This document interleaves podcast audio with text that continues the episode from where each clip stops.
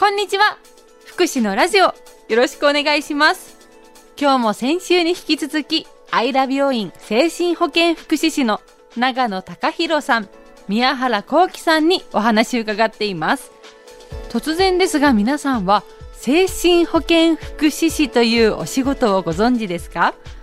また精神科はどんなところ？だったり心の安定に大切なことなどお話を伺っています。福祉のラジオ。この番組は南国ハウス千年メディカルタウン就労継続支援 B 型事業所小春日和介護のコンフィアンス介護施設紹介センターかごさぽ就労継続支援 B 型事業所みんなのおうちの提供でお送りします。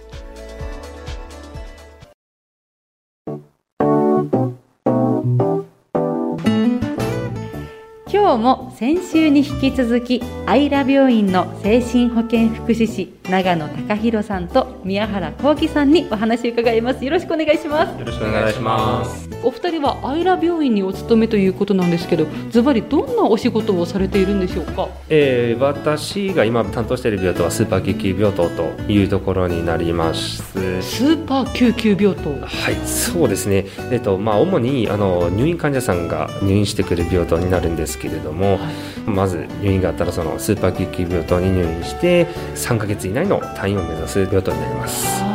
どんなふうな支援を行ってもちろん、まあ、ドクターがいらっしゃるとは思うんですけど、はいはい、退院という形になるんでしょうか？そうですね。私たちは精神保健福祉でありソーシャルワーカーという位置づけになるので本人さんだったり家族の話を聞きながら元の生活にどうやったら戻れるのか入院を機会に本人さんとしてはまあ今後どういう生活を送りたいのかっていうのをまず聞くことから始めて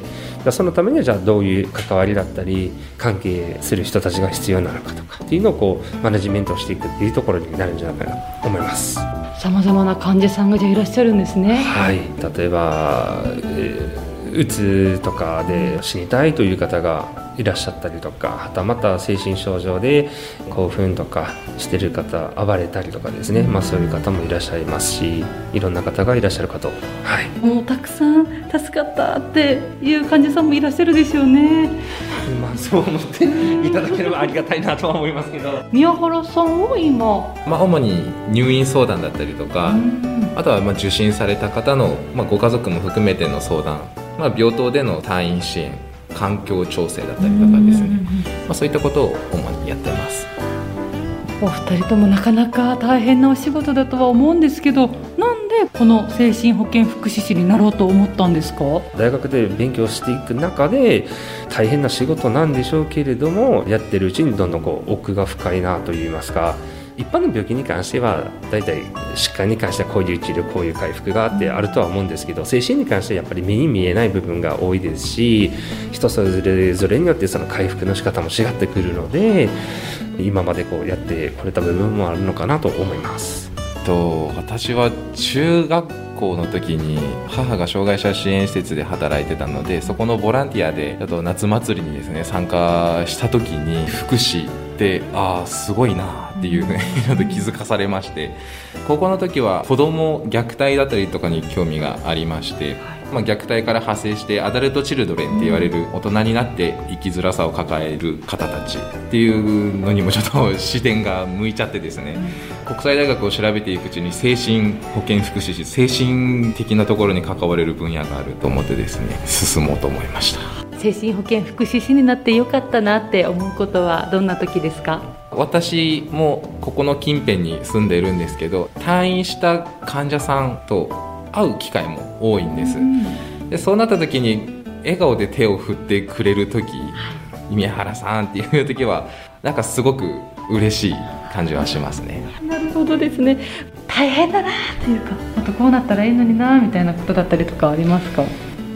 こちらも支援する側も人間ではあるので、うん、症状といえどまあ精神的にダメージを食らうことも多々あるかなと。多少その支援する人たちは多分セルフケアをやっぱりこう重視されると思うんですけどオンとオフ仕事とあのプライベートをちゃんと分けるっていうのを心がけてますし、まあ、ちゃんと寝てちゃんと食事をしてちゃんと笑うっていうところですかね。やっぱりそれって実際にいらっしゃる患者様にもお伝えしたいことの一つでもあるんじゃないですか？生活リズムよく寝る方っていうのは、まあ、精神症状が出現しにくかったりとか、まあ、ちゃんと生活リズムを整えておくことも入院された方で退院を目指すにあたってですねあの伝えていく部分ではあるので。大切なんですね。はいあとはまず入ってきた印象としてすごく明るいなって思ったんですよね。中野さん宮原さんもすごく温かくてやっぱイメージがどうしてもこう暗いって言っていいんでしょうかね、はいはい、けどすごく明るい場所だなというふうにも感じました。偏見もありますけどなんだ病院との敷居が高いというか あのそういうこうイメージ取られやすいと思うんですけどご疾病にもなって精神疾患がこう増えてなおかつこうストレス社会で罹患者も増えているのが精神障害と言われてますけど、行ってみたらやっぱりこう、ね、おっしゃったより違ったとか、思ってた精神科病院より良かったじゃないですけど、はい、っていうのもあるかと思うので、ひとまずま相談だったりとかこう、まあ、下見じゃないですけどどんなところなのかなぐらいから始めてもらってもいいのかなと、ちょっとずつこうやっぱりこう精神科病院のイメージというこうこう捉え方を変えてほしいなって思いましたけど、自分の中でのこう気づきだったりとか話すことでまた感じる部分だったり考えも変わってきたりしますもんね、ね、大変勉強になると言いますか考えさせるお話ありがとうございました。精神保健福祉士の長野隆弘さん宮原幸喜さんにお話を伺いました。ありがとうございました。ありがとうございました。ありがとうございました。福祉のラジオ。この番組は南国ハウス千年メディカルタウン就労継続支援 B 型事業所小春日和介護のコンフィアンス介護施設紹介センター、かごさぽ。就労継続支援 B 型事業所、みんなのお家の提供でお送りしました。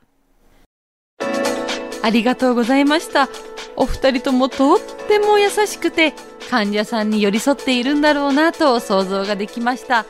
また精神科のイメージも変わりました。お忙しい中ご出演ありがとうございました。来週も聞いてくださいね。